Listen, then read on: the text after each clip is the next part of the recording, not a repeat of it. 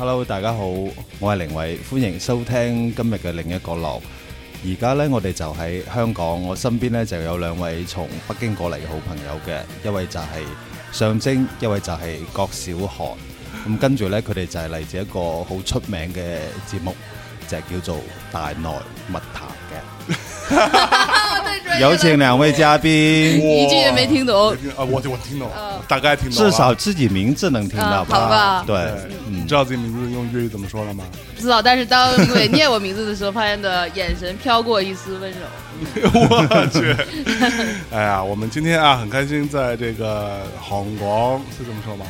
香港，香港，哎，在这边啊，录制一期《大内密谈》啊，对，我们在这个非常风景如画的一个半山半海的一个豪宅，我跟大家说，真的非非常的羡慕。我天，其实今天我算是刚才那个开场算是一个访客为主了，哎，对吧？其实我是大内的一个好朋友嘉宾，今天过来上节目，对，之前也上过，对。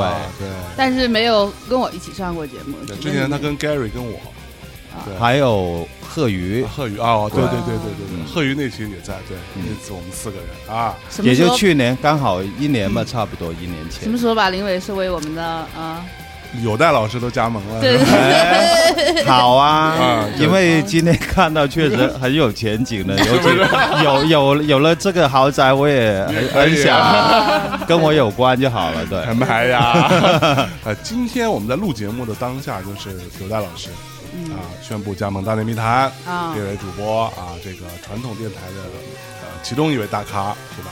今天的另外一位大咖，也表达了意向。对，哎，江湖人称是吧？呃，北有戴，南林偉，啊，是我这么说。对，特别喜欢林伟的节目，然后一直是他的那种小听众。你又听不懂？听不也听，因为这个我们都有一个呃共同的好朋友，也上过我们的节目，就是静啊啊啊，靜也是他的好朋友。对对对，我的天，静这个感觉变成了一个那个 小圈子文化了。但是就是这样，我们有时候虽然没有一起录节目，但是也经常會。呃，在北京约着一起看看演出啊，或者在广州也会碰面。嗯，然后就是很喜欢呃林伟做节目和写文章的那种呃比较清奇的风格吧。是，就是在北京现在流行说什么文艺油腻中年，或者是就是 不油腻，就是不油腻。只有那个林伟这种比较清奇的人是那个可以用自己的故事和经历和自己一直不断产出的作品來。嗯，化解油腻。说不下去，没有，就是哎呀，不好意思当着面夸人家，啊、但是确实就是对，觉得哦，還嗯，蠻啊，很很喜欢啊、呃、林伟的文章和节目。林伟有一个网名叫神仙。嗯是，對他有一个号叫神仙窝，对对对，太开心了，又能够退号了，欢迎大家关注一下那个微信上，对对，记得放二维码啊。神仙窝，好，神仙窝啊，是一个好账号啊，经常林伟老师在里面写一些非常这个骨骼清奇的文章啊，就是我们这次来香港，对吧？我们言归正传一下啊，是为了什么呢？我们一起来看 Clockenflap 音樂節。然后这个之前我和象征都没有来过这个音乐节，但是今年已经是这个音乐节的第十年。了。然后就说，那我们作为这种晚到的，就是想找一位参加过很多次这个音乐节比较资深的前辈。歌迷前辈，一起来跟我们一起来，对对对，来梳理一下这个音乐节。因为昨天去了一趟现场，感覺。跟在草莓一样，又碰到了北京来的大概得 有上百人，一百来号人吧。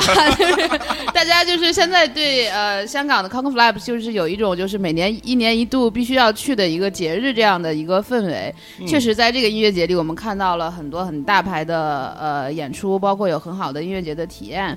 那关于这个音乐节的，就是前世今生嘛，我们还是請林伟老师来给我们先梳理一下，稍微讲讲这个 clock and flap。嗯嗯，这个发音我是用很。长时间才念会的那種，其实是没有这个词的，其实是没有，他们自己生造出来的。对，其实它那个就等于说是两个词连接在一起，一个是 clock，就那个钟，另外就是 flag，嗯。呃，对，那然后呢，那个 n 呢，其实就是 and，啊。就是啊。呃 clock and flag flag，然后就把它拼成这样一个新的词。哦，对这里有个问题，为什么香港本地都管这个叫什么鸡飞？其实呢，我觉得“鸡飞”这个叫法，在我的概念中，我觉得反而是大陆的歌迷叫起来的。哦是吗不知道怎么对念这个单词然后呢，其实呃 c o c k e n f l a p 它曾经大概三年前是有过一个中文名字，就官方出来的，叫做“歌加飞”。歌加菲，对，就 clock and flag，、他就啊呃改为歌加菲。那我不知道后来为什么呃在歌迷群体中就都把他叫鸡飞，而不叫他歌飞。但是我自己呢就还是比较固执，我如果用中文提到他们，我还是会用歌飞。啊，对，应该是呃可能那个是比较正式一点的一个中文名对。不，过我觉得鸡飞也蛮 亲切也亲。切，鸡飞狗跳的鸡飞。而 听着特别就是那嗯。种香港就是本土的那种感觉，就是就大家跟跟不好好说中文的，就很有草根味道，对对对对，就跟香港的一些地名什么有点像，就感觉。啊，配友啊，这个哎，接下来我们来聊一聊这个。呃小韩是来过香港嗯之前，我呢本人啊，嗯。竟然是第一次来香港，哦。对，从来没有来过啦。对，第一次来香港啊，之前我也讲过，对香港的所有的认知只来自于港片嗯。啊、古惑仔系列啊，嗯这个。昨天我到这个音乐节现场的时候，还是蛮蛮诧异的，就是嗯。它，呃，第一比我想象中要小，嗯。就当然我们可能不能跟呃 Fuji Rock 那种在一个山里边那种、嗯。那种状况去比，嗯。呃，而且还有一个非常重要的点，它在一个是怎么说？一一群高楼大厦、市中心市中心对。高楼大厦的一个地方。环绕着一个中心广场一样的地方，嗯对，水泥地呀、然后有一些沙土地这样子，嗯。对，是这样一个一个存在，还。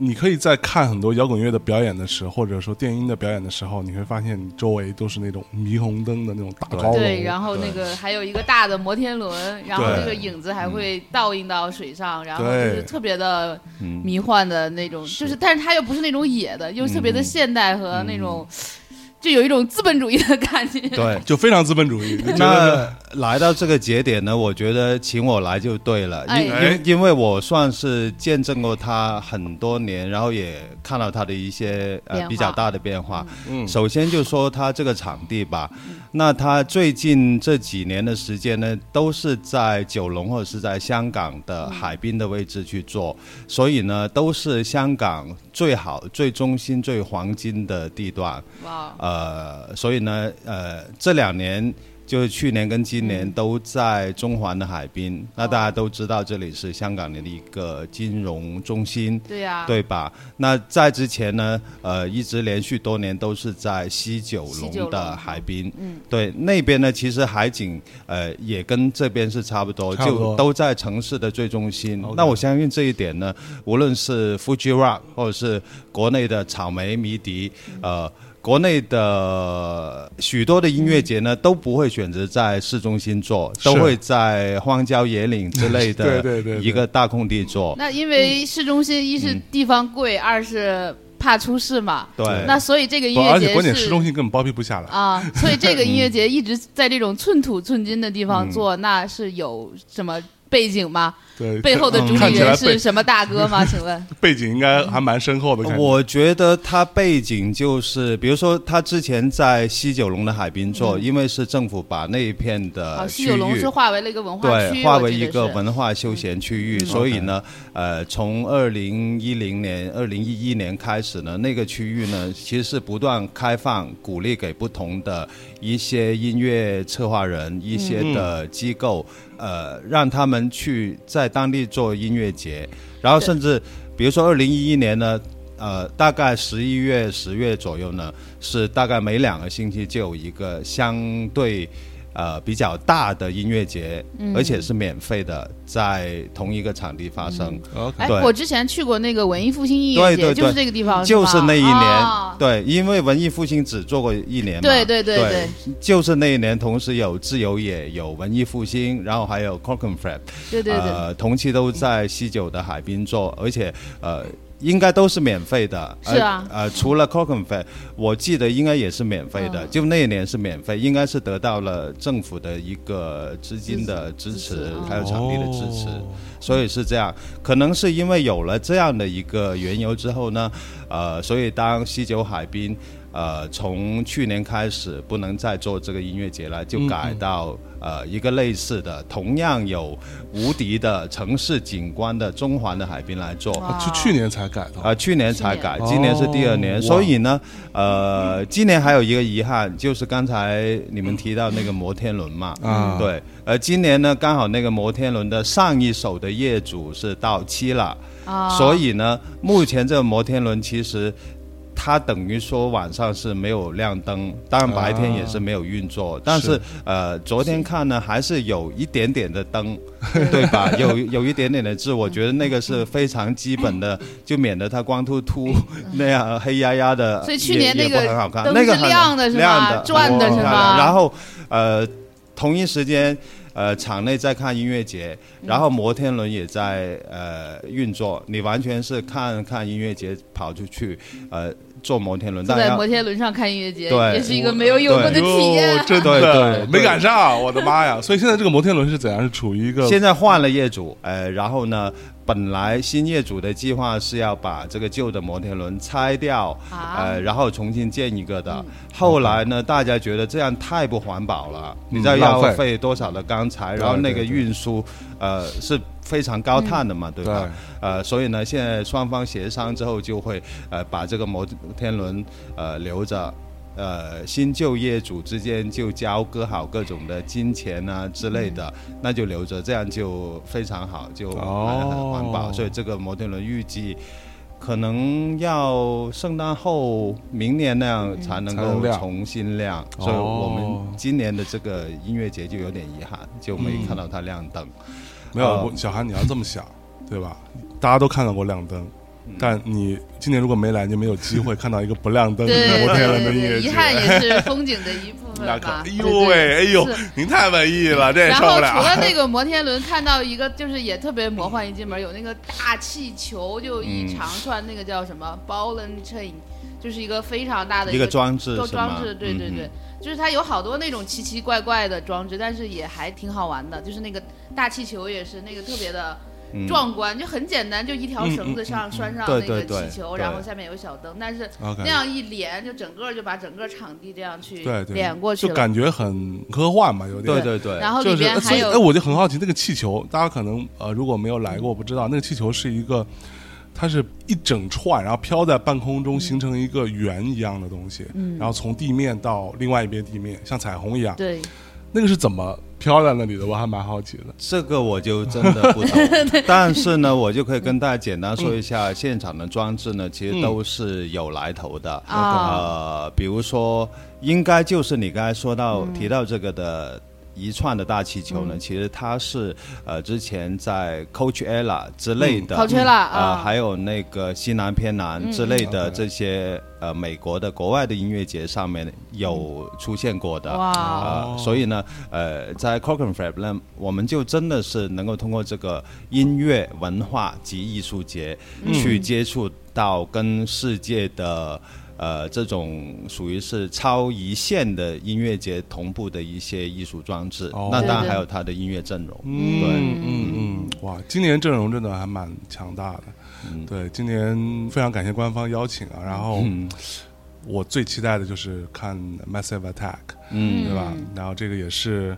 呃，许多人的同感，对，就感觉好像终于有个机会可以看到 Massive Attack。然后我之前也看过那个 Massive Attack 那个 DJ，嗯啊的现场的表演啊什么，但是整个团是没有见过。对对对，据说是非常值非常值得嗯这个期待的一件事情。反正对于从九十年代中期开始听音乐的这一代人来说，就绝对是一个很梦幻的一个压轴的阵容，超屌。对，因为其实看这个节呢，我们就能够很清楚的知道他呃，可能因为他的那个创办人以及是创办的这个团队呢，他们也是呃跟我们听音乐的年份是类似，OK，所以会看到呃很多九十年代的这些英伦的巨星呢都有机会来，比如说呃，那个前年就是 New Order 做周日的压轴，嗯。然后嗯去年就是 Chemical Brothers 做周日的压压轴，今年就 Massive Attack。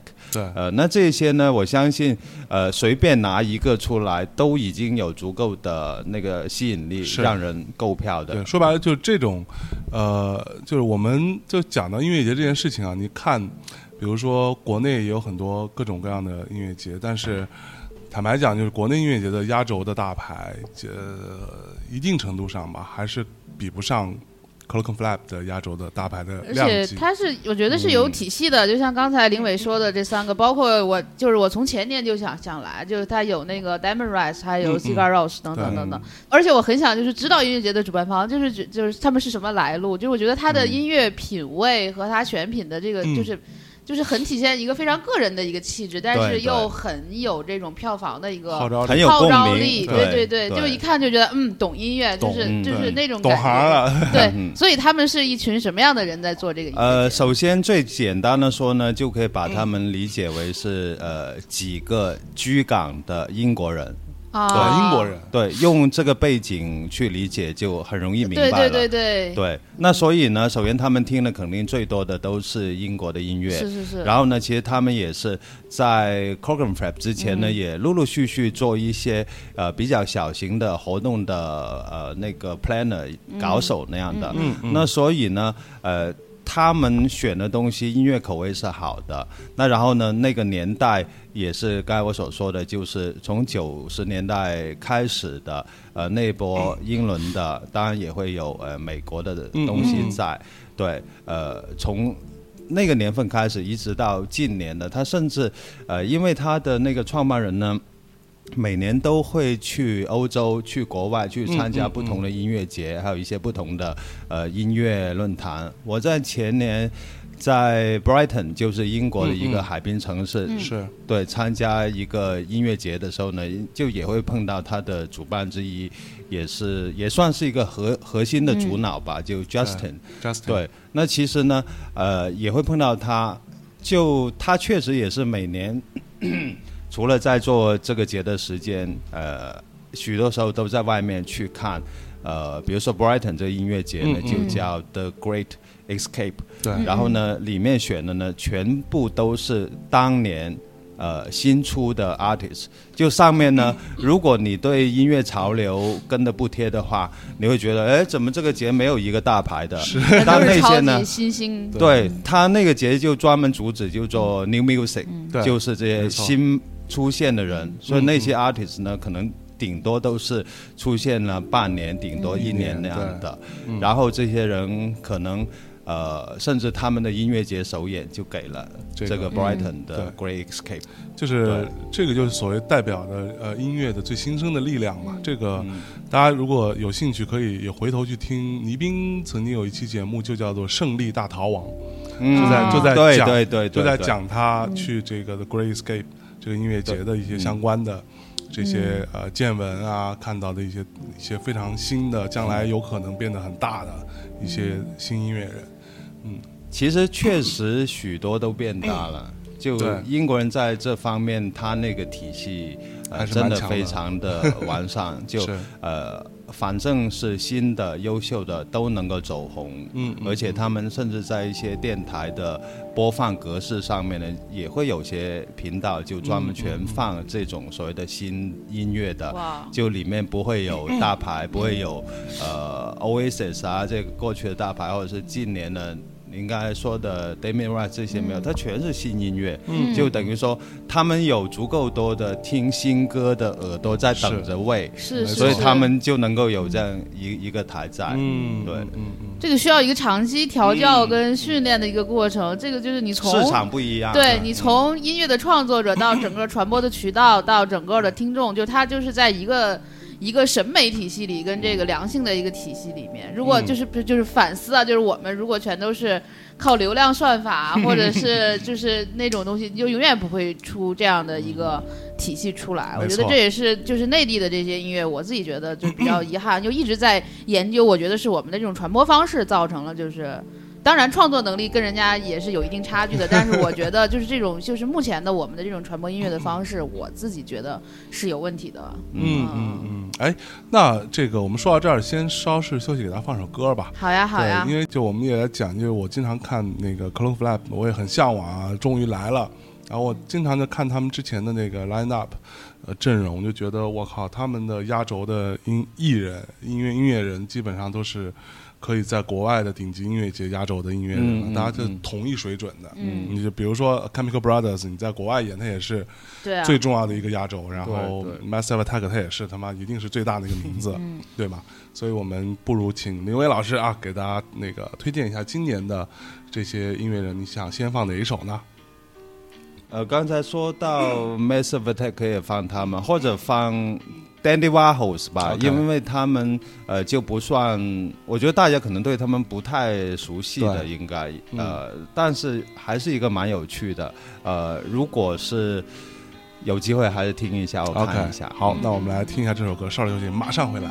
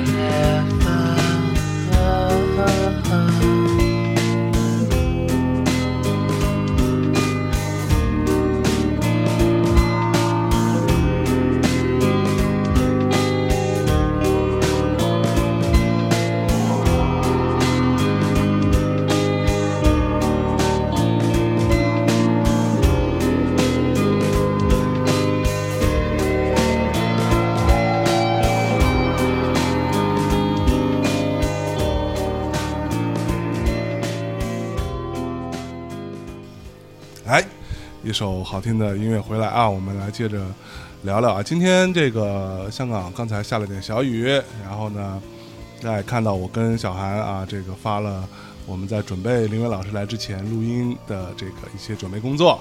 是人生在世，装逼二字，我是用这个。然后小韩老师叼叼着个烟，然后一堆听众说：“社会我韩姐，社会韩，特有样啊。”这个到香港来之后，我就感觉到，昨天我们在跟人山人海、跟那个蔡德才老师啊聊天的时候，也在聊这个话题，就觉得香港有一种特别的一种呃味道，就是包括香港的音乐，你一听就是香港的音乐，哪怕他是唱国语，嗯，对，呃，他们的整个的呃调性啊，各方面的那个那气质，其实都是很独特的，属于港乐的东西，那。在这个音乐节这件事情上，像林伟老师，你也去过很多各种各样的音乐节，在香港发生的这个 c l o c o n Flap 这个音乐节，你觉得跟其他的音乐节比起来有什么？差别呢，或者说特点，本质上的一些区区别。呃，是跟哪个维度的比？跟国内的，还跟国内跟国外的都就是可以三个维度，一个是国内的音乐节，一个是亚洲的音乐节，一个是就是国际顶级的这个音乐节。呃，首先就呃，咱们先说跟那个国内或者说。往大一点说，大中华地区嘛，就中港台那样吧。呃，那我觉得它的口味是最为国际化的。嗯，这个呢，这音乐节呢，就大家也会 在现场，呃，可能是。属于中国系统的音乐节当中，现场有最多外国面孔的一个。是，对，嗯就不时会看到一些穿着，比如说 Fuji Rock 的、呃 T 过来看的，嗯呃，还有很多洋人面孔，那当然这更更加不用说了。呃，就这个是他的口味上面造成的。那另外呢，就是其实在这个音乐节呢，他的国际大牌呢，呃，是比国内的所有节都可以说是秒杀的。嗯。就不是说国内请不到，而是说不会有那么多。呃，甚至在 c o c o n f a b 上面的，呃，不属于压轴的最超级大牌的这一些，呃，比如说昨天晚上的 Feist，它并不是一个压轴的。如果这样的 artist 放在国内的音乐节阵容呢，就完全是压轴的，就等于说 c o c o n f a b 呃，办一次的音乐节里面足以做国内压轴呢，可能呃那个人数或者是那个队伍呢有几十队，都足以做国内的任何一个、几乎任何一个音乐节的压轴的嗯艺人。嗯。对，这就是是。他的阵容的强。嗯，。没错，对，嗯。嗯，那然后还有，如果跟国际的比的话，呃，其实我本人也不算看很多国际的音乐节了，就觉得它呃至少是接轨的，然后它在亚洲呢绝对是排在第一线的。嗯，那我心目中它应该是亚洲前三吧，嗯。对。呃，就日本两个，再加香港这个，就就这三个。三个最强的。嗯那嗯。其他地区呢，应该目前还没有能够匹敌的。嗯就是我自己，我去过台湾的一些音乐节，嗯我也去过澳门的，像易碎节这样的，嗯就是它的本土化是非常本土的。嗯嗯，就是比如说，它会有专门的原住民舞台，或者是艺术家的，或者街头巷尾的这些人。但是，就是你觉得你 c o n f l a b 大家听上去洋气，这个名字也是很多人拼不出来的，请的大牌也都是西方的。但是他对本土音乐的支持和就是这种给他们展现的空间，是融到他这个大的洋气的这个架构里面的。比如去年我特别想来看哈，嗯但反正没来啊。嗯但是今年，比如说他给了触之毛一个压轴，虽然不是最大的那个舞台，然后在这个里面又有很多新的香港的本土的乐队会出来，所以嗯他其实也在。在推就是这些香港本土的这些音乐人嗯嗯和乐队，没错是不是有这样的一个理念在里面？我也不知道，我只是说从编排上是可以看出这样的。呃，其实我觉得他每一年呢。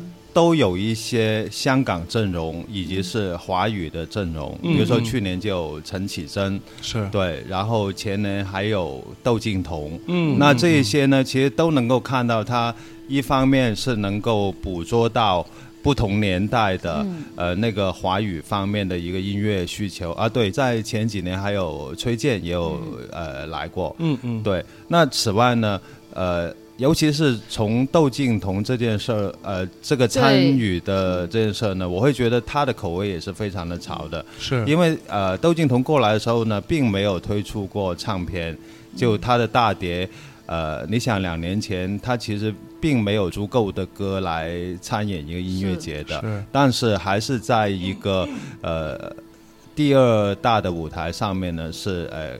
给他演，然后也是晚上大概八点还八点半的一个、是。呃非常黄金的时间，到二到对三这种，对对对。呃，然后同期在另一个舞台，就是主舞台 Harbor Flat 上面演的呢，就是呃非常经典的一个黑人的 funk 的一个大团。嗯，嗯，对，那所以说其实。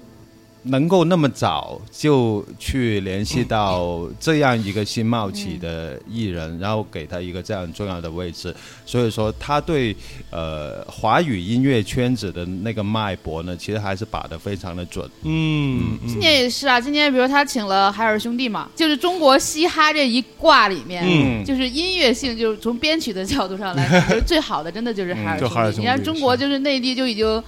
嘻哈就已经就是闹翻天了，就是每个人都是天团。我觉得他选海尔兄弟的话，还是有他选品的标准的。嗯就是嗯海尔兄弟真的是所有这些嘻哈里面，就是音乐性最好的一个。是，对，就没有那么多的虚的东西，就他们确实是有实力也有人气的。是是然后昨天晚上在看的时候呢，啊，我也会觉得诧异，因为他们那个舞台下面气氛也是非常好，我也诧异，原来他们在香港也有那么多的粉丝。嗯因为你要说就哦下面都是大陆的，那我觉得这个说法绝对不可信啊！哪有那么多大陆人其实不大老远的来看一个香港音乐节呢？虽然说我们会碰到很多朋友，但是我们碰到的也并我我们我们并并不能够说是不能代表大众是很多对就。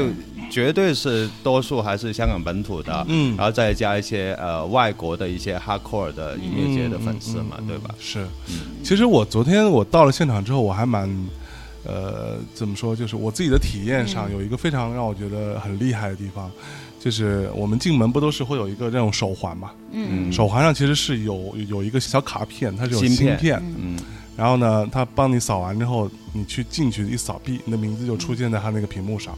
嗯然后这个芯片有一个作用，我觉得这个是很值得。包括我，其实我在富居绕在这些地方都没有见到过的嗯这样一种、一种体验，我觉得很值得推广。就是它可以往里边充值，对，在音乐节现场里边，其实有很多个点，上面画了一个钱的一个、嗯一个一个标志，你可以去往里边充钱。充完钱之后呢，你就去任何一个摊位、任何个地方买东西，都可以直接逼刷一下你的这个手环，就可以把这个钱扣掉。对，这个其实我觉得在很多，比如说什么大时代这种地方是是比较容易操作，但是在音乐节这种情况下，我觉得反而是真的这这种操作是一种很方便的一个逻辑。如果你今天你大致预预估我要喝多少酒，我要吃一些东西，嗯我充个三百块、五五百块，我充进去了，我其实就不需要再去。考虑到像你去日本，有时候你还得考虑到花现金啊，什么嗯要找钱啊，一堆硬币在兜里，对吧？其实很烦的。嗯对你有这个方式是很容易处理的一个逻辑。我觉得这个已经是一个很怎么说，很成体系的、很系统性性的一个做法。嗯据我知道，好像是说香港的迪士尼也是类似有这样的嗯做法的，等于说你的那个手环什么这类的东西就可以充值，嗯你可以玩各种东西，或者说你可以去买各种纪念品，嗯买饮料喝这样子。我觉得这个是很先进的一个操作理念。对，就虽然说呢，就香港跟其他的海外地区及国家一样，就并还没有说在国内各种的手机支付那么普及，但他们的这个音乐节上面的系统呢，呃，确实就能够达成一个。呃，大家不用带现金，无现金交易。对，那就我我觉得我觉得反而更好，因为你手机支付在音乐节的情况下，经常会出现问没有网络，嗯嗯，你这个嗯什么微信或者支付宝或者什么东西刷不出来怎么办？对对，其实是很痛苦的。嗯，别说能能不能支付，对方能不能收得到，这都是很大的问题。对对对。他他有没有那个那个确认收款的反馈回来，这都很很复杂。嗯。你用这个手环，其实你刷信用卡就可以把钱充进去，是一个很简单的一个方式。然后手环呢也是非常难掉的，对啊，你不会掉嘛？对对对，你要这东西你掉了，你就你 肯定会非常在就我相信没有人掉手环。对对对对，所以非常像样的一个一个操作。对，对，那其实呢，我可以补充一点点的资讯吧，嗯就是其实 Flap 呢，它呃确实有一个比较完善的系统。它除了是一个音乐节的主办方、策划团队之外呢，其实他们还有呃票务网站。就票务网站呢，除了是卖 Flap 的票之外，其实他们还会有另外是自己主办的一些音乐会，呃，比如说去年的 Morrissey，呃等等的一些的呃这些欧美的呃艺人的音乐会之外，也会代理其他，比如说香港的诗歌节啊、香港艺术节的门票。嗯，就哦，半个乐桶嘛，啊，神经病对对对。真的是够了。票务网站嘛。啊，好好好，对，好所但其实对那这样就是，所以我就很理解他的这种票务体系的管理和这种呃支付体系的管理。这对于他嗯来讲，不仅是方便你们，对于他来讲也是一个非常好的一个数据，可以这个后台去做大数据的这个管理。嗯嗯嗯，那聊一下，就是林伟作为一个应该是六年的、嗯。来看 Conflab 的一个体验，那有没有就是我看你之前也写了一些文章，很深情，嗯就是讲你在这边看到的很好看的演出，包括一些很好的体验，就是可不可以再跟我们分享一下啊啊？呃，那其实呢，我最经典的话呢，可能就真的还是 New Order。嗯，对。嗯嗯就刚好他们来的那一年，应该是二零一五年嘛。对，嗯呃，那一年来的时候呢，刚刚是出了新的唱片，嗯因为大家都知道 New Order 如果再算上前身 Joy Division 的话，实实际上他们是八十年代的乐队，是到现在有多老了，对吧？对。呃，但是看现场呢，居然是非常的呃惊喜的发现是没有感觉老。是非常的有活力，而且音乐也足够的优秀。那这一点呢，我相信那一年大家如果有呃听他们的新唱片的话呢，就绝对那张新唱片可能是他们最近十几年最优秀的一张唱片。我我自己会这么觉得。是。那现场也是非常的加分的，真的。尤其是里面呃也会加入像 Joy Division 去致敬的一个部分。嗯。然后呢？嗯，也会唱《Love Will Tear Us Apart》呃，这首最经典的 J.D 的歌曲也有唱了。然后在那一刻，在屏幕上，呃，就会打出呃 “Forever Joy Division” 那样。那其实对于我们这种人来说，特别泪奔是吧？对啊，现场就真的是，呃，即便我现在说起来，我的那个毛孔还是竖起来了。对，就就真的是非常感动的一个时刻。对，哇啊！所以，那你这看这么多年的这个 Clocken Flap 的音乐节，那你第一次呃到这儿来看这个音乐节的时候，你其实是有超出你的预期的吗？呃，第一次有的，第一次就应该是文艺复兴，刚才说到那一年，对，那一年其实几个节我都有来。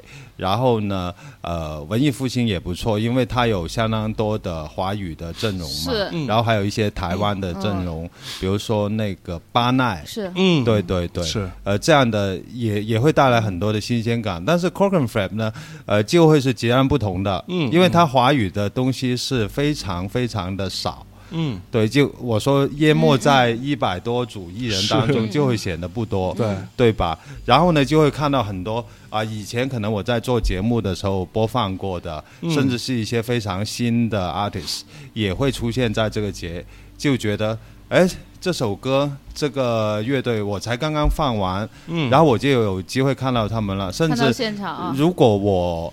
呃，提前安排，其实我也就采访到他们了。那我觉得这个是非常梦幻，呃，就感觉说，哦哦，不只是呃等待别人为一些新的音乐，而是说我在呃节目里面给别人推荐，给别人去投喂新音乐的时候，呃，我马上就能够去第一时间跟这些艺人有更加。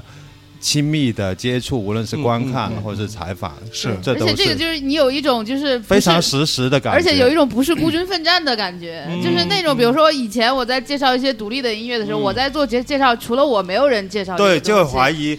就是哎，是我的审美有问题吗？我品味很差吗？还是怎么样？就是你们也对啊，你没有。但是你如果说我介绍一个音乐，马上就能看到它，然后看到现场，看到现场，而且现场的人反应很热烈，它的它的质量也很好，你会觉得嗯，我的审美没有问题。就我觉得我很多年都没都都没有这样的那个满足感了。就是一 就是你不认识的人在跟你做同一件事的那种感觉，其实是很很就没有没有那么怀疑自己了。对对对对。嗯呃，再说一下。昨天晚上那个 s a Chief，呃，他们是压轴嘛？其实，呃，坦白说，在来之前呢，我对他们的期待并不大，因为之前听他们的唱片呢，并没有觉得是。呃，多么的 outstanding，就呃没有说哦，他们也就是比较呃摇滚，然后比较流行、比较流畅的一支摇滚乐队，众多摇滚乐队之一而已。呃，那这种呢，我可以听一下，但我也不会呃非常的喜欢热爱，对吧？那昨天看了现场，会觉得他们现场，呃，我自己发朋友圈、微博，我就会说是比。唱片要好一百倍还一千倍呢？我就这么说，就真的非常有感染力，嗯，非常棒。那这种呢，就真的是属于在音乐节才能够看到的一个现场的魔力。嗯，小韩，你昨天去到现场第一次，你的感受怎么样嘛？因为咱们也没怎么看乐队嘛，就是这样转一圈下来，我就是主要跟各种人打招呼对对，主要是专业去蹭饭的，就是 在那边进去，然后就马上碰见熟人，就蹭 蹭吃蹭喝起来了，一个晚上吃好几顿，还有这个福利。但是我是觉得，就是它既很当下，也很未来。就是之前我也不是自嘲过嘛，就是。我去每个音乐节都特别像去逛灯会的，就是我特别喜欢看那个音乐节的装置作品和它的那种舞台装饰。是就昨天看到几个都是特别好，特别有意思，而且不是很复杂。有是用那种废旧材料做的，就是都垒到一起，嗯但是垒了一个非常好看的一个八面体的那样的一个装置的。还有一个是一个从一个那种方形的盒子里面走这样一圈再出来，就是里边肯定特别迷幻，当时嗯人多也没进去。然后还有就是他做了很多这种就是。是那种就是你觉得很当代又很未来的那种装置艺术，嗯然后你又在那种大的资本主义的摩天楼的霓虹灯下的映射下，你就会觉得就很有科技感。嗯嗯就这种科技感，包括当时咱们去看的好多是就是在旁边的舞台就是电子，然后那边还有那个 silent disco，你就整个的给我的感觉是它偏未来。是因为像林伟也说过，比如说我也去过那一年的文艺复兴，就它是那种非常沉重的、带有历史感的，就是用那种嗯大毛笔。大木板上写的那种“文艺复兴”四个字，你看上去就觉得我要救国救民，我要就 就是那种感觉，就是我要什么担当起什么，就就是嗯那种感觉，就是他给人的那种感觉是，就是你有非常沉重的历史感。是但是昨天，比如在 Conflap 上，你就会我感到就是一种轻装上阵，就是小跑步面向未来的那种感觉，嗯就是在的人也都是年轻人，很多人在那儿一起去去跳舞，就是是在那个电子舞台。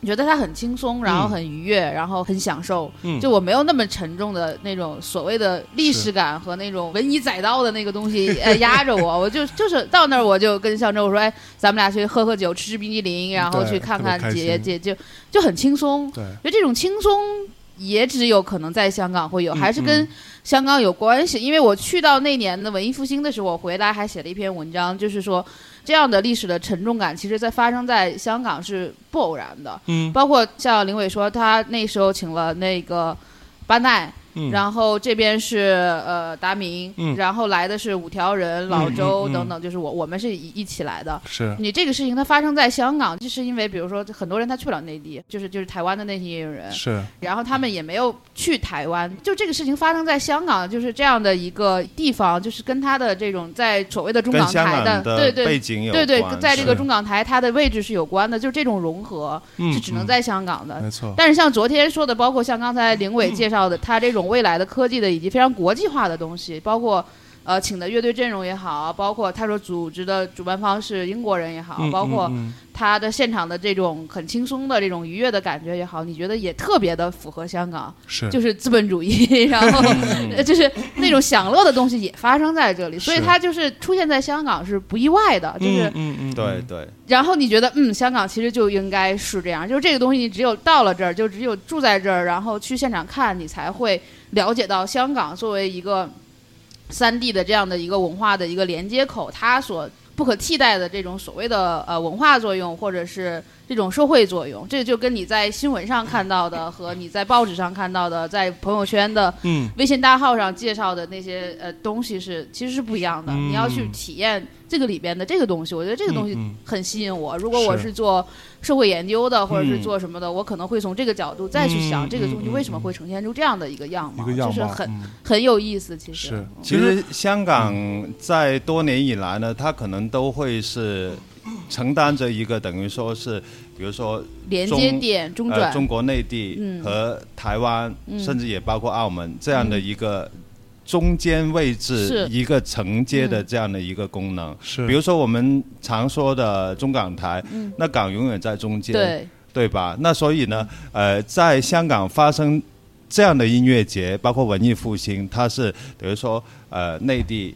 台湾、嗯。可能都会汇聚在香港，对。那再然后 c o c o n f e 它就等于说呃连接了英国、对。呃西方、嗯。呃美国，还有世界各地、嗯。以及是中国呃的内容在这个节发生，然后又因为香港这个区域的特别的呃历史文化，嗯。那所以它就会长成它这个样子。嗯。那所以这样的节，无论在内地或者是在台湾、在澳门，可能它那个发生的机会都非常小。是。对。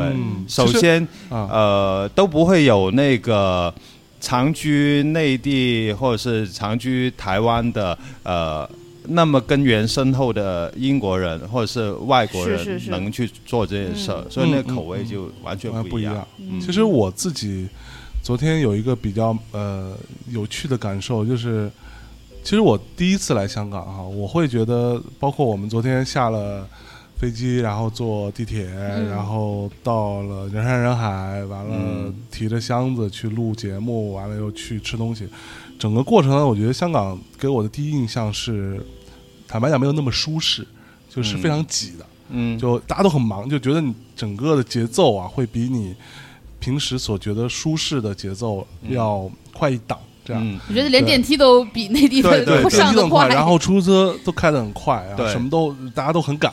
非常讲究要、呃醒目，就对。就呃要利落，对对对吧？就你稍微慢一点呢，可能就会感觉到自己呃受到呃旁边人的嫌弃的眼神，对，就别人就会感觉说是要是要催着你，你快点儿，就别他妈那么磨叽。对对会有这种感觉。嗯然后我，但是我到了 Clocken Flap 的现场之后，我会觉得啊松下来，就松下来，嗯而且是一种很就很自由的那个。我觉得这种自由的呃气氛，其实是一个非常难得的一个气氛。同时，我在进行到整个这个过程去看的时候，我会觉得他在一个真的就只有香港才会出现那种摩天大楼环绕的一个地方，这样的一片，然后都是年轻人或者说不服老的中年人 的，像我们这种，对吧？然后都在里面，你觉得它其实很像是一个乌托邦的一个感觉。对，就大家就在这种特别商品社会的、特别消费主义的这样到处都是很商业气息浓郁的挤压下，他能在这样一个地方去创建出一个空间出来，大家在里边就就算是回到人的样子，去享受音乐，然后去感受那些节奏，去感受那些旋律的时候，其实是。呃，我真的觉得还蛮蛮了不起的，能够在香港做成这件事情，对，是一个很值得学习的一个过程。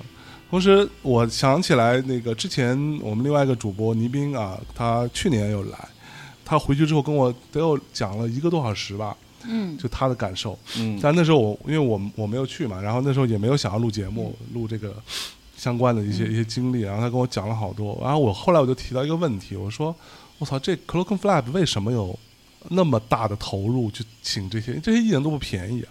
你想对啊，你请这些超级大牌，对吧？Massive Attack 那个，因为倪斌跟他们也很熟嘛，他、嗯他跟我讲了一个的大致的价钱，其实是很可怕的。嗯对，就请这些国际呃音乐节压轴的这种级别的大牌是很贵的。嗯我说他们操，怎么可能去搞定这件事情？就就是其实你看，我们做内地的这些音乐节都会从成本考量，嗯对吧？你你可能有一个嗯，还可以的，对对对，差不多，对对，人民币价格在可能一百万左右，做一个整个音乐节的一个压轴大牌，对对对一个 highlight 一个亮点，嗯其实就够了。嗯那操，为什么香港可以做这么多啊？你毕竟跟我讲说，呃因为他跟主办方的人也都见面聊天啊，也讲一帮英国人就说，他们其实算了一笔账给我听，说嗯其实是可以赚回来，嗯就它的运作非常的健康。嗯对它的运营的非常的好，然后无论是现场的摊位的这些收费，以及呃相关的这些抽成，还有说嗯呃它的整个这个票房的一些状况、嗯周边的一些状况，其实卖的非常好。李斌说，这个音乐节这样下去，可能再过个几年就上市嘛，对，就很就就很可怕了。就它的盈利状况非常良好，嗯所以导致它可以去把自己的品质不停的提高。而不是像我们内地很多都会觉得说啊，那我做个音乐节，然后贫穷限制了想象力。对，该赔赔嘛，对吧？然后先花花的不是自己的钱，嗯对吧？各种风投、各种基金，先来把钱往里头填一填，然后做一些这个那个的事情。所以我觉得这个呃本身运作健康这件事情，对于这个是跟音乐看起来没有直接关系的事儿，嗯但是非常重要的事情。对，那这一点呢，又是刚才小韩提到的，就这是一个资本主义的社会，然后所以呢，他们即便在这种呃文艺活动、音乐节的运营上面呢，也有非常成熟的一个链条。那所以我们看到呢，它这音乐节会有。呃非常繁多的赞助商的 logo 出现，然后现场呢也会有不同的赞助商的那个帐篷给他们 VIP 的。那这个呢也就体现为什么这个节能够发生在香港，而在内地可能是完全不一样的节。对，这也是一个很重要的原因。其实我在出发之前呢，也接受过南方都市报的一个采访，里面就特别有问到，呃，最后一个问题就是，呃，觉得这个节有没有可能在中国出现？那我当时回答呢，就会是说，呃，首先从票价上面呢，应该是不可能，因为它动辄单日票，如果不是提前买的话，就过千港币的。呃，那这个价钱的话，我相信很多国内的普通的乐迷朋友呢是觉得呃完全超出想象的，因为国内一般两三百顶天了，对吧？那在这里单日要过千，那怎么办呢？在国内三百可能是三天的套票了，对对吧？那就不一样。第二呢，呃，这个阵容刚才说到他。随便一个，即便是二线的阵容呢，都能够在国内压轴。但是我们也可以呃想象，或者说考虑到另一点，实际上因为他的这个创办人的他有那个英国的背景，然后还有他多年在资本主义社会去呃这个音乐体系去运作的背景，是，所以实际上他得到的价钱。我相信绝对比国内的节是。呃，作为一个陌生人去邀约，比较一线吧，他。对，不会你通过什么二道贩子、三道贩子那样贩过来。另外，因为人脉足够嘛，他又是有英国的那个根源在，嗯，所以可能有许多会是他的朋友。而且这些人其实比较注重亚洲市场啊，这样也会有一定的筹码，对。嗯，所以他请回来的价钱也不一定是真的是要那么贵，嗯，对吧？嗯所以他有他在香港举办的一个优势在，这个就无法复制。嗯，哇。其实当大家都在说香港是什么文化沙漠或怎么样的时候，他可能就是那种。穷文化的沙漠吧，就是就是，但如果是一个良好的一个运营机制的话，其实香港真的是一个挺好的。包括其实你看，我这些年来香港基本全都是在看演唱会，就是各种演唱会，然后都每年可能都会来看，就是很好，就是它又近，然后又方便，你又语言交流什么的也都没问题，而且全都是大牌，就是就是挺好的。就香港变成了一个。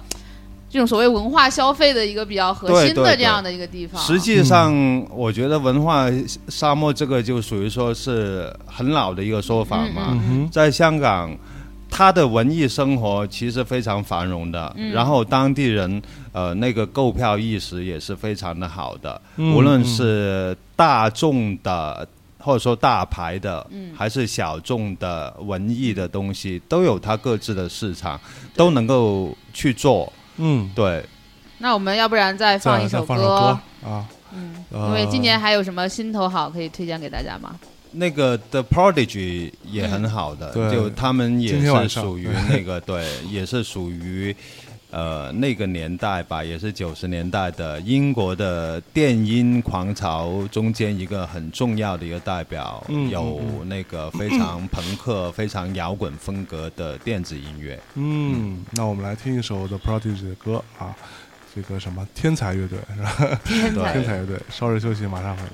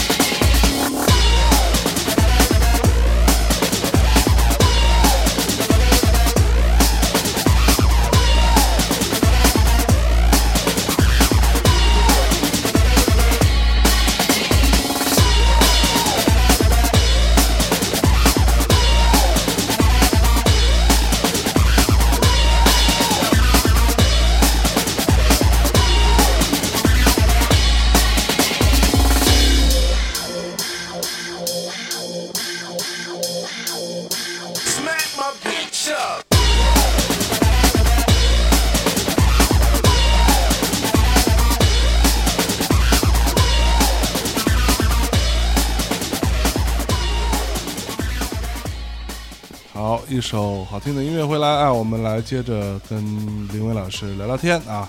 这个我们刚才讲到这个 Clocken Flap，除了有特别一线的国际的大牌来做表演之外，其实也非常重视呃香港本土的或者说华语的这种独立乐队的一些呈现，给他们更多的舞台和机会啊，可以和这种呃就是名气更大的一些音乐人一起同台表演吧，这样的一个一个可能性。那这个在您的这个经验当中，到底对于香港的这个独立音乐人来说，呃，有哪些是真的是通过这个 Clock Flap 然后获得了一些呃影响吗？或者说一些什么进展吗？应该可以吧？比如说我是来看大牌的，但是我前面在等我下午场的时候看到这些本土的乐队的时候，可能就会很惊喜。我可能然后才会了解到他叫什么名字，他的乐队成员是什么这样。呃，好，那我可以说一下，之前呢，通过这个节，我有认识到一对叫做俊尼的，呃，一对香港本地乐团。俊尼怎么写？其实就是那两个字很难写的，呃，是那个寿字旁，然后俊呢是俊俏的俊，尼是泥冰的泥的右边。OK，这个就是一种，好像是。龙生九子，其中一种哦，对，某一种龙，某一种，反正其实是一个狮子那样。那不知道是龙的九子还是狮子的九子了，就是一些古代的 瑞兽嘛，对吧？嗯嗯。对，那然后这支乐团呢，其实是走一种比较 dub，还有比较 reggae 的那种风格的。哇！我我那次就通过呃这个音乐节认识到他们，其实也觉得是非常惊喜。因为实际上，在我心目中呢，就觉得香港现在的粤语歌坛是在没落的。是这几年，就无论说真的在没落吗？流量，然后还有那个，确实是我觉得再也没有一个谭咏麟在可以出现了。对，比如说最近十年并没有新的粤语的巨星诞生。嗯，对，大红歌就可能是最近五年吧，就十年就也还有的，比如说《喜帖街》这样的歌就。也还是有，对吧？呃，但是呢，在这个节上面，一来可能会发现一些呃新的香港的独立艺人，其实他们可能还活得比我想象中要好。那我觉得呢，这个就等于说是把香港的粤语歌坛呢，应该要两分去看。嗯，一方面可能是主流歌坛，就等于说呃出现在大众的呃眼界当中的主流歌坛是在没落。呃，但是另一方面呢，独立歌坛其实是机会多了，是。第二是旺盛的，第三是呢，呃，他们的那个生存的环境是比以前要好的，这一点就真的是因为这个节我才知道。那这一点呢，我在去年有做一个访问，嗯。就刚才小韩说，他也本来很想看的，哈，好，就是一个老的。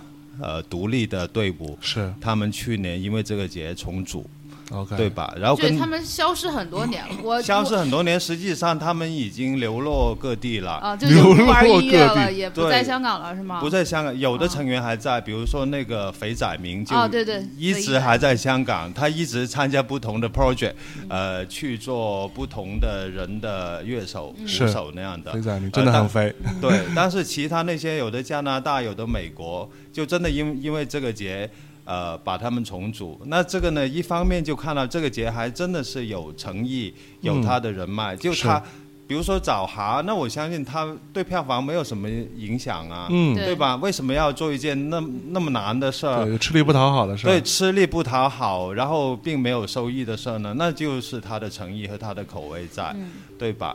呃，那另外呢，在采访当中，我也特意去问，呃，就是说你们觉得，呃，这几年香港的独立音乐发展怎么样？其实我有预设答案，就是说，呃，应该是不太好，比原来不好嘛，因为他们出现的时候算是九十年代左右，呃，然后那个年代其实是非常旺盛的，也包括当时有呃维港唱片、八九二六八之类的这样的。独立唱片公司，而且每个公司他们 catalog 或者是他们的那个签约的艺人都很吓人，就都分分钟几十对艺人甩出来的，对吧？那感觉当时很旺盛啊。但现在，呃，会不会是呃，其实是差了很多呢？我预设答案是这样的。那其实也出乎意料，呃，他们答案是说，其实现在的独立乐坛是比以前要旺盛。嗯啊，嗯嗯，对。哎，为什么会旺盛呢？比如说，那我们在朋友圈里转的都是什么？香港因为。房租贵嘛，就是他没有排练的地方，没有练团的地方，然后演出也没有，就是唯一的一个 live house，去年不也倒闭了嘛，就是 就是关门了嘛，就是因为房租贵什么的。那这些独立音乐他去哪儿去？包括我们去人山人海，觉得好小呀，这里就是那他们的空间在哪儿呢？就任何一个团不是立刻就来的，他要一点点的去练、去做、去干嘛？那这个空间在香港有吗？会不会是因为他们现在的？一来演出机会也在增多，另一方面就确实是电脑技术的发达。实际上他们现在，呃，可能并不需要那么多的，呃，排练的时间、排练的空间。嗯嗯，对，或者在家里可以搞定。对，在家里搞定。那然后就是，我觉得。可能会我们是身在内地的情况之下呢，会有我们的盲点。嗯，呃，贫穷又限制了想象力。对，所所以可能我我我们在内地会看到哦，能够浮出水面的香港的 artist 是呃很少，但可能他们在本地有他们的信，能够是生存的很不错。嗯嗯，对。哎，那我也好奇想问一下，比如说昨天在。跟人山人海去聊的时候，呃，他们是会有那个相反的那个看法，还是怎么样？会觉得现在是难了，还是怎么样？容易吧，就是那个蔡德才是那种特别。随意随性的人，他就觉得啊，我有事干就不错了，因为他们也是，他也是那个《楚之毛》上一张的那个制作人嘛，他就觉得跟他们在一起也很好，就是互相有很多东西可以相互的激发，然后大家的创作也和合作也都很好。他可能会觉得，那自己给什么郑秀文写歌，给谁就编制作什么样，他觉得是自己幸运，所以一直在一个自己比较自由的、呃，自己能掌控的这样的一个状态里，然后能够。合作到的人，他自己就是很擅长去挖掘别人身上的特点和优点，所以他也能挖掘到 郑秀文的优点，也能够挖掘到出时毛的优点。对于他来讲没差，啊，他也不是那种特别物质要怎么样怎么样的那种人。所以我我觉得可能那在香港这样的一个寸土寸金的或资本主义的社会里，你既然选择了做独立音乐这一条路，可能有好多事情。你已经不再用那种常规的价值观或什么的东西去去判断自己了，比如像啊蔡德才，他就放弃了律师的这样的一个很好的一个职业嘛。那可能这些新的乐队，他就是包括这些音乐人，他可能就是会觉得，那我既然选择了做音乐，那我可能就是比较认可这一条路，就不会有特别多庞杂的信息过来去干扰他们。您觉得呢？你觉得呢？那在其他的采访和接触当中，你也看过，比如像 Super Moment 或者是厨师毛的一些演出，就是他们在现场，就是一个人上不上，就是好不好，就觉得他的现场的那个能量是可以感受到的。那你们通过你看这些人的演出，你能够感受到这些新生的独立音乐人身上有什么一种就是更迷人或者是更吸引你的一些气质吗？应该还是说，他们因为身处在香港，就首先。他们在文化跟那个音乐方面的根源，还有那个底蕴受到影响呢，就会跟内地的很不一样。那这一点呢，其实也是适用于歌迷的。那大家可以想象一下，呃，比如说我们在珠三角地区，在广州的听众，就老一波的话呢，可能小时候也是听香港的电台长大。那听的呢，除了是香港的流行歌之外呢，也会有比较大量的欧美的音乐能够听得到。那那个口味。上面自然就会呃跟内地会形成一个差距，嗯，这个无论是对乐迷还有对乐队都是相同的。然后呢，呃，因为我们在南方，那可能。我们在听音乐的口味上面也会很不一样，比如说呃，香港的电台可能他们放的东西会比较多英国的当下的东西。就如果你从八十年代、九十年代开始听，那可能就是呃，你跟那个时代同步成长。对。对。呃，那这个可能。除了会像刚才说的是造成 Clockenflap 的那个呃口味独特之外呢，也会造成本地的乐迷的那个口味独特。对，那所以呢，互相用那个精美的粮食喂出来的，对对对。对，那所以呃，他们在对各种文艺及音乐活动的选择上面呢，他们有自己的一个消费的习惯。对，一方面他们很愿意去买票去支持买唱片支持，随便在香港的唱片店都能够。感受到就这一种，他有的店他可能就会做某一类别的东西，它是属于他店的一个专长，对这样的。那乐迷也会有各自呃自己不同的触角去 digging 自己喜欢的东西，对，嗯，digging 这个词其实特别好，我特别喜欢，就是但是在我觉得。就是在我，比如说我身处的那种北京的那种文化圈，就是青年人的这个圈子里面，就是我觉得做挖掘的人不多，都是啊，哎，我朋友在听什么，我在听什么，哎，现在，嗯，就是比如说班得上是什么，我就听什么，就是是是这种，就是这种跟风的会比较多。嗯嗯。但是真的做挖掘的人就是挺好的，比如说我就喜欢某一类的音乐。然后我去不停的去找这个音乐里面不同的分支最好的音乐人，然后不同的体系，就是，就是那种主动找食吃的那种乐迷才是好的乐迷。我觉得这个就是无论你是一个音乐人还是说一个乐迷，其实都应该有。这种 digging 的能力和这种心态，不要老等着别人去喂你。就是我觉得为什么香港的乐迷可以有福气吃到像 c o c o Flap 这样的呃音乐节的盛宴，而我们只能去那个燕郊 吃土？我觉得就是 不是这没有没有任何要要去否定或者是怎么样的，都有官方的都有其历史对，都是都是有因缘的，都是有因缘的。这个因缘可能就是在于你自己没有真的去就是。就哪怕是在听音乐这件就是非常跟你的人生无关、没用的这件事情上，嗯，去认真的去研究自己的耳朵，研究自己的口味，去喂自己好的东西。对，这个其实，嗯，大内密谈的听众应该都还是挺喜欢 digging 的吧？哎哎哎，对，其实我觉得，如果是作为一个。呃，从来没有去过海外音乐节的人呢，那我觉得如果是第一次，然后又相对是比较容易的，包括整个旅途的安排，是。呃整个在地的那个呃食宿的安排的话呢，其实呃 c o c h r a n Fest 是一个非常好的一个开始，没错。无论你说在亚洲去日本，或者在欧洲去其他的。节的话，那肯定都不如在香港方便。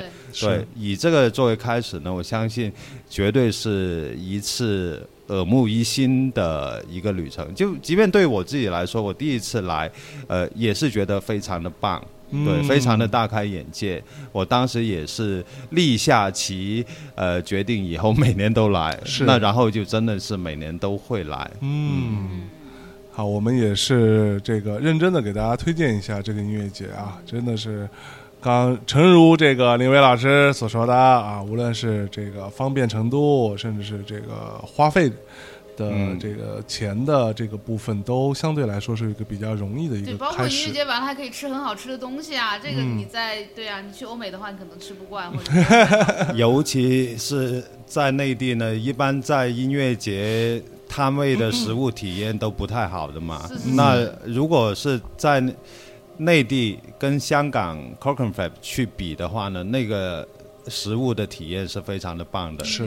然后它的物价那当然也会比内地贵，但它其实也跟香港市内的呃差不多，稍贵一点吧。嗯，对，嗯嗯嗯。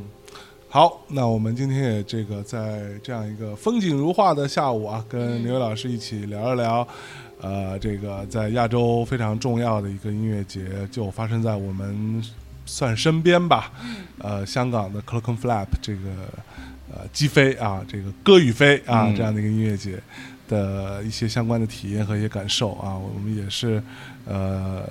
其实现在我已已经有点这个坐不住了啊！我觉得赶紧咱们要出发了，出发去现场了。那最后呃，林伟老师给大家带来一首歌，结束我们这期节目吧。我们要不就最后放 Massive Attack？对，那我会推荐放他们跟 Young Fathers 一起合作的一首歌，因为这次这个音乐节有一点难得，就是说把呃都请了。那此外呢，在应该是在 Massive Attack 的呃那个压轴的呃段落里面呢，也加了 Young Fathers 进去跟他们 featuring，哦，那这一点很很特别。我相信呢。呃，除了在英国本土之外，很难有机会看到他们同台合作的。OK，对，好，那在这首歌当中跟大家说再见吧。嗯，拜拜，谢谢大内，拜拜拜。